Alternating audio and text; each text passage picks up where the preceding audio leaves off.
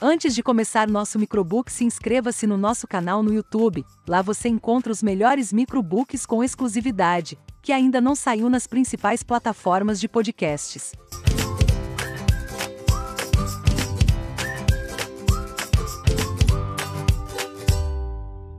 Emotional Design Donald Norman, o nosso autor, é um pesquisador de ciência cognitiva ciência da computação, design e engenharia de usabilidade. Sua abordagem ao design centrado no usuário ou cliente em sua obra acadêmica sempre esteve focada na usabilidade, tentando descobrir, a partir de uma perspectiva científica, quais são os elementos que determinam se um projeto é bom ou ruim. Norman não levou em consideração, em seus livros anteriores, as emoções.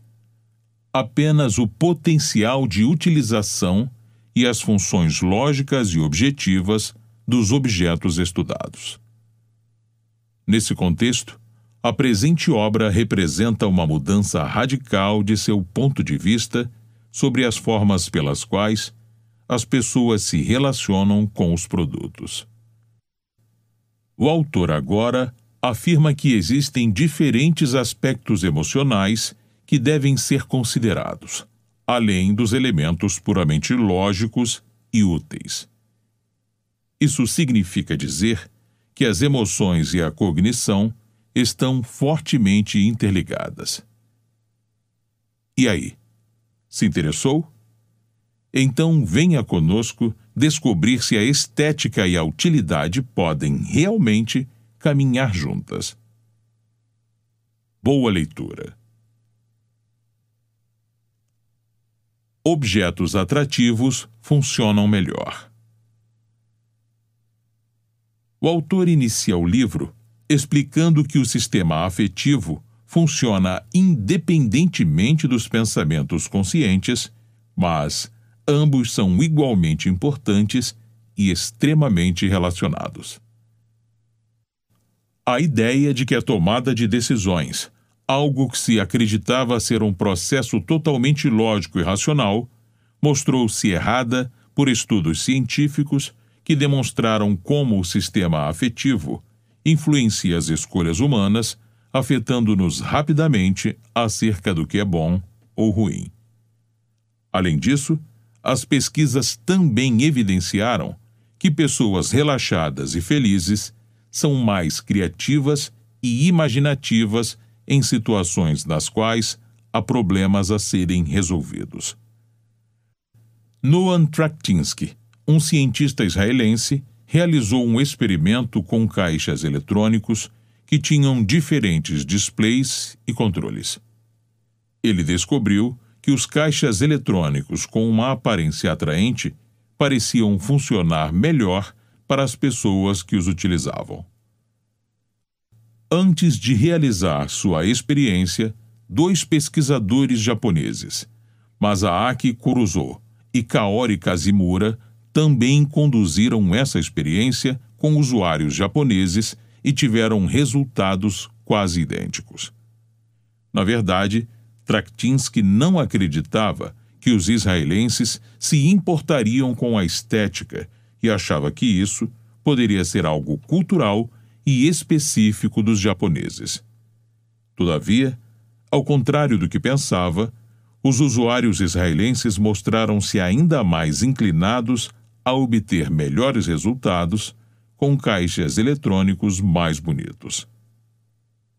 Algumas pessoas pensam que as emoções foram deixadas para trás devido à evolução humana e a uma realidade social que parece privilegiar a racionalidade. Isso não poderia estar mais errado. As emoções são ainda muito importantes para as nossas vidas diárias e influenciam cada uma de nossas escolhas e preferências. Por exemplo, o estado comumente chamado de estar de bem com a vida incrementa a atividade cognitiva de nossas mentes, fazendo com que sejamos mais imaginativos inventivos, criadores, inovadores, engenhosos e produtivos. Você provavelmente já percebeu que as pessoas são mais eficientes na resolução de problemas quando se sentem bem. Contrariamente, quando estão ansiosas, elas tendem a apresentar dificuldades de raciocínio.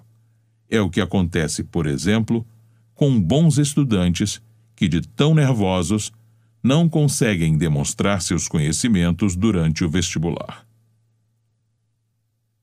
As múltiplas faces da emoção e do design. Os estudos de Norman sobre as emoções sugerem que há três diferentes níveis do sistema cognitivo e emocional dos seres humanos: visceral, comportamental e reflexivo. São esses os mecanismos que analisam e geram respostas físicas. O visceral é um nível biológico que reage a certos estímulos, tais como temperatura, formas, luzes, texturas, odores, etc. Ou seja, esse nível depende da aparência, do tato e das demais sensações. Os níveis comportamental e reflexivo são diretamente afetados pela cultura. Enquanto o primeiro se relaciona às funções, desempenhos e usos de um determinado objeto, o segundo se relaciona à interpretação, compreensão e raciocínio. Eis a grande questão: como combinar esses três níveis, ou designs, em um mesmo produto? Não há uma resposta clara e inequívoca a essa pergunta. Porém, é preciso levar em consideração que nenhum produto jamais satisfará plenamente a todos. Os produtos devem ser atraentes e prazerosos, mas também eficazes, compreensíveis e com preço adequado. Em suma, os produtos devem estar equilibrados entre os três níveis. Às vezes, nossas emoções, nível visceral, entram em conflito com o nosso nível reflexivo. Por exemplo, ao visualizar um conjunto de ferramentas bem elaboradas, pode-se sentir prazer. Mas, depois de pensar em como foi difícil trabalhar com elas e os muitos erros que ocorreram ao usá-las, a visão pode gerar memórias desagradáveis. O design visceral diz respeito ao impacto inicial de um design, sua aparência, toque e sensação. O conceito de performance trata das formas pelas quais o produto faz o que deveria fazer. A usabilidade, por sua vez, é a facilidade na qual o usuário consegue entender como o produto funciona. O nível reflexivo é a residência dos sentimentos, das emoções e da cognição. Nele, o impacto total do pensamento e das emoções é experimentado pelo indivíduo. Três níveis de design: visceral, comportamental e reflexivo. Cada um dos três níveis de design tem a sua influência específica sobre a experiência de uso.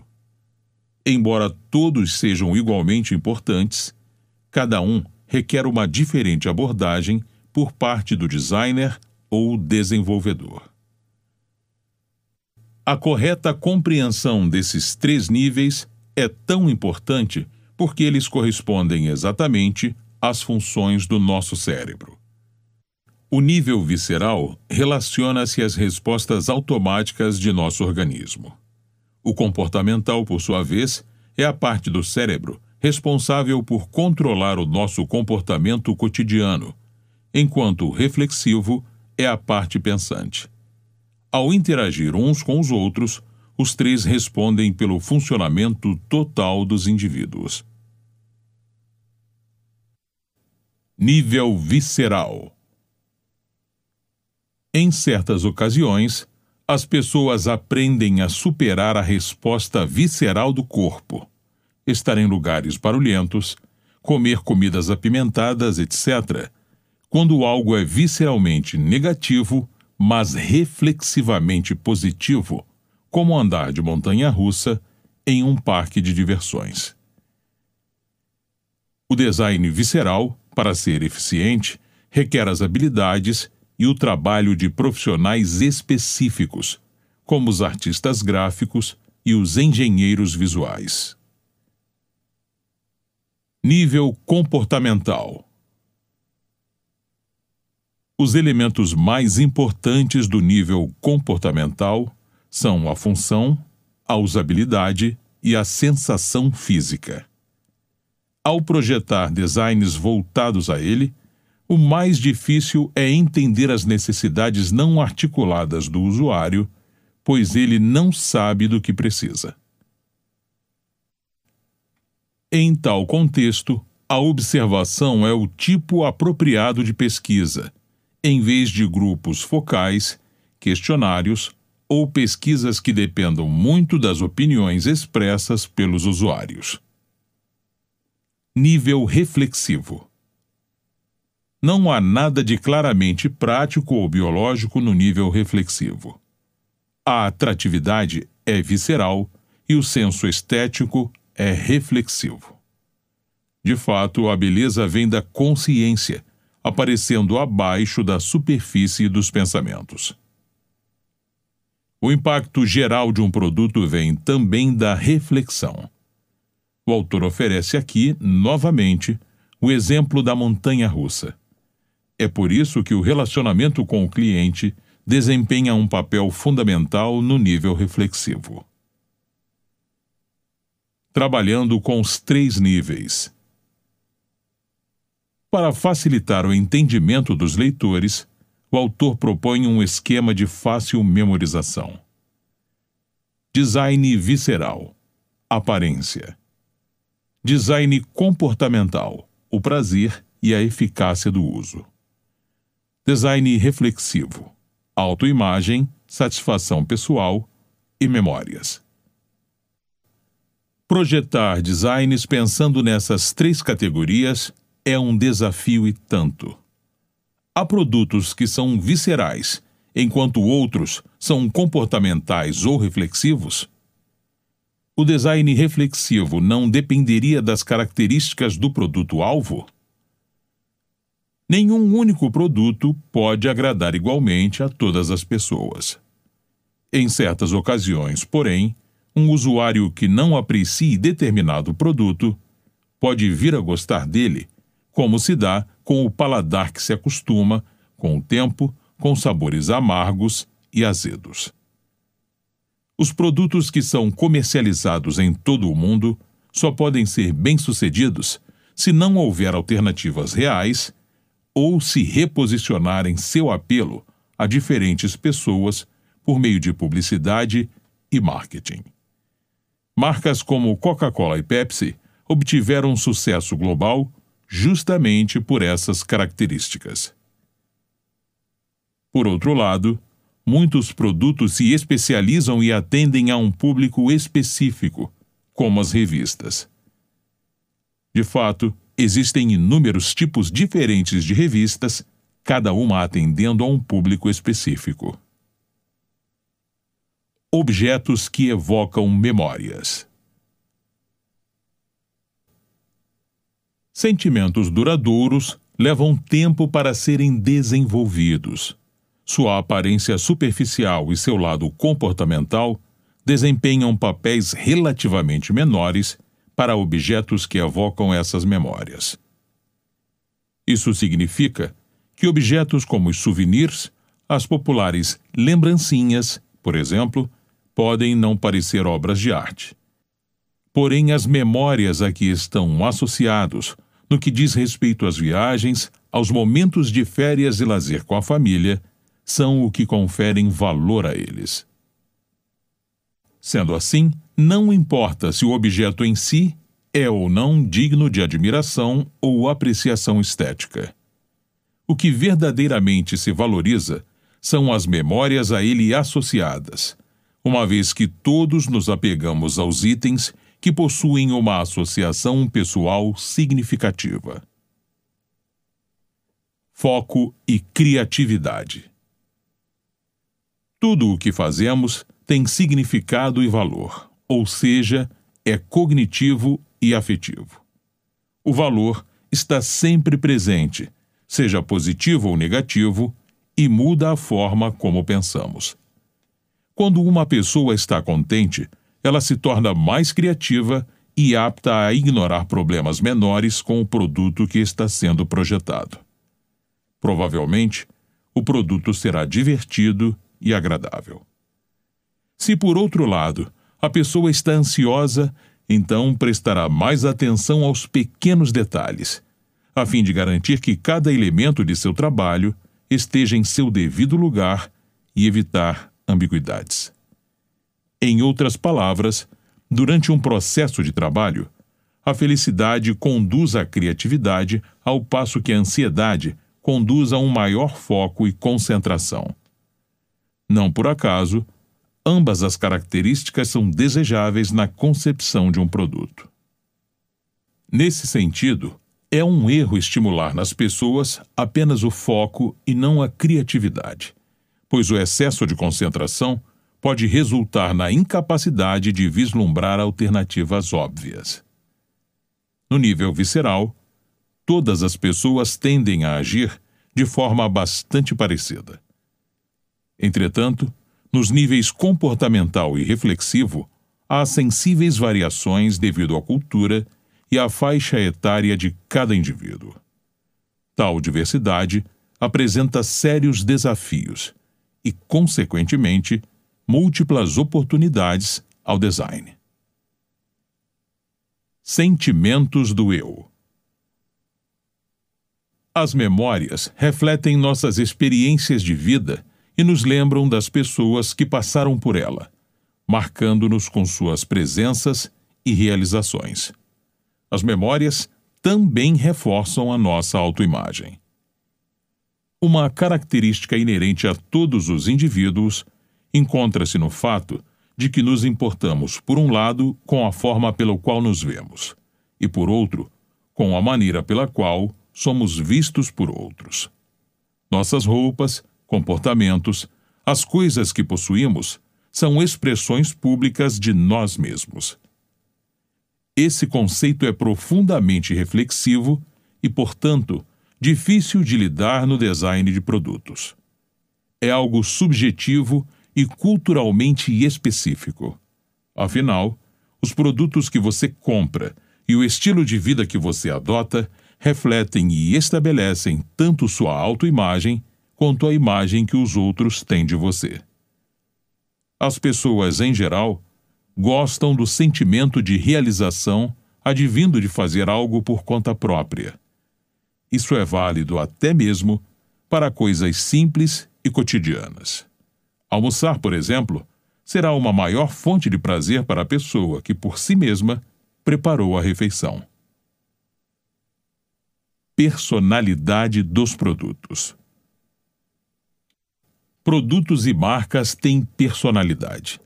Ela reflete muitas decisões sobre como o produto se parece, se comporta e está posicionado no mercado, nas estratégias de marketing e nas ações publicitárias termos comumente utilizados como moda, estilo, fashion, etc., demonstram quão frágil é a construção da parte reflexiva do design. Diversão e jogos. Como manter, por muito tempo, a empolgação, o interesse e o prazer estético dos clientes. Assim como na literatura e na arte em geral, por meio da profundidade e riqueza das coisas. Dessa forma, é possível perceber algo diferente em cada experiência. Os produtos que dão alegria ao longo do tempo seguem, de modo geral, três passos. Em primeiro lugar, atraem o público por meio de uma promessa com forte carga emocional. Em segundo lugar, investem no relacionamento, cumprindo continuamente as promessas feitas. O último passo consiste no que Norman chama de plenitude, isto é, o encerramento da experiência de uma forma memorável. Pessoas, lugares e coisas. O nosso autor refere-se à tendência natural que nós, seres humanos, temos de atribuir emoções a pessoas e objetos. Sentir raiva do computador é um exemplo de como os indivíduos humanizam e interpretam, como animado, algo que não é. O nível reflexivo, conforme mencionado, é aquele que articula os eventos passados e, a partir deles, tira conclusões. Sendo assim, ao trabalhar com o computador, as pessoas tendem a culpar a máquina quando algo sai errado, da mesma forma que fazem quando trabalham em equipe, ao lado de colegas humanos. Além disso, o fato de os computadores não expressarem vergonha ou culpa torna ainda mais frustrante nosso relacionamento com a máquina. De fato, as pessoas naturalmente desejam confiar em outras, porém a confiança vem da experiência e deve ser conquistada, algo impossível de estabelecer com um objeto. Máquinas emocionais. Norman descreve como as máquinas possuem uma razoável quantidade de inteligência, mas não apresentam emoções. Cabe ressaltar, porém, que este livro foi escrito em 2004 e, obviamente, no espaço de 14 anos, muitas inovações ocorreram. Para o autor, a capacidade de oferecer feedbacks não verbais, além de expressões faciais e linguagem corporal, serão aspectos necessários dos robôs a fim de que possamos compreendê-los melhor. Ele acredita que as máquinas serão inteligentes, sensatas e até mesmo terão inteligência e emoções genuínas. Essas emoções não devem necessariamente ser idênticas ou comparáveis às dos seres humanos, mas qualquer outra forma de sistema afetivo. Norman desenvolve sua argumentação imaginando robôs domésticos e como eles deverão interagir. O autor discute suas formas e comportamento geral, mencionando que os robôs deveriam ter, pelo menos, três emoções para melhorar seu desempenho: orgulho, medo e frustração. O futuro dos robôs. No último capítulo, Norman analisa diferentes tipos possíveis de robô e as implicações de sua atuação na sociedade. Ele considera a viabilidade de contarmos com robôs para o cumprimento de missões de alto risco, tutores para fins educacionais e também para realizar intervenções médicas. Por fim, nosso autor não ignora o fato de que tal aumento na quantidade de robôs realizando trabalhos regulares levaria a um substancial aumento nos índices de desemprego, além de gerar outros graves problemas sociais. A conclusão que apresenta ao fim do livro sustenta que, ao combinar a inteligência com emoções, o impacto positivo da proliferação de robôs será enorme, enquanto as consequências negativas também serão grandiosas. Para ele, os robôs definitivamente definirão o tipo de vida que teremos em nossas sociedades. Esperamos que este microbook tenha auxiliado você a entender como o design emocional pode ajudar a sua empresa a vender mais, melhorando seu nível de conexão e interatividade com os clientes atuais e potenciais. Lembre-se que o design influencia decisivamente a decisão de compra, desencadeando um processo emocional importante e significativo para os seus clientes. Elemento fundamental também para as suas estratégias de fidelização.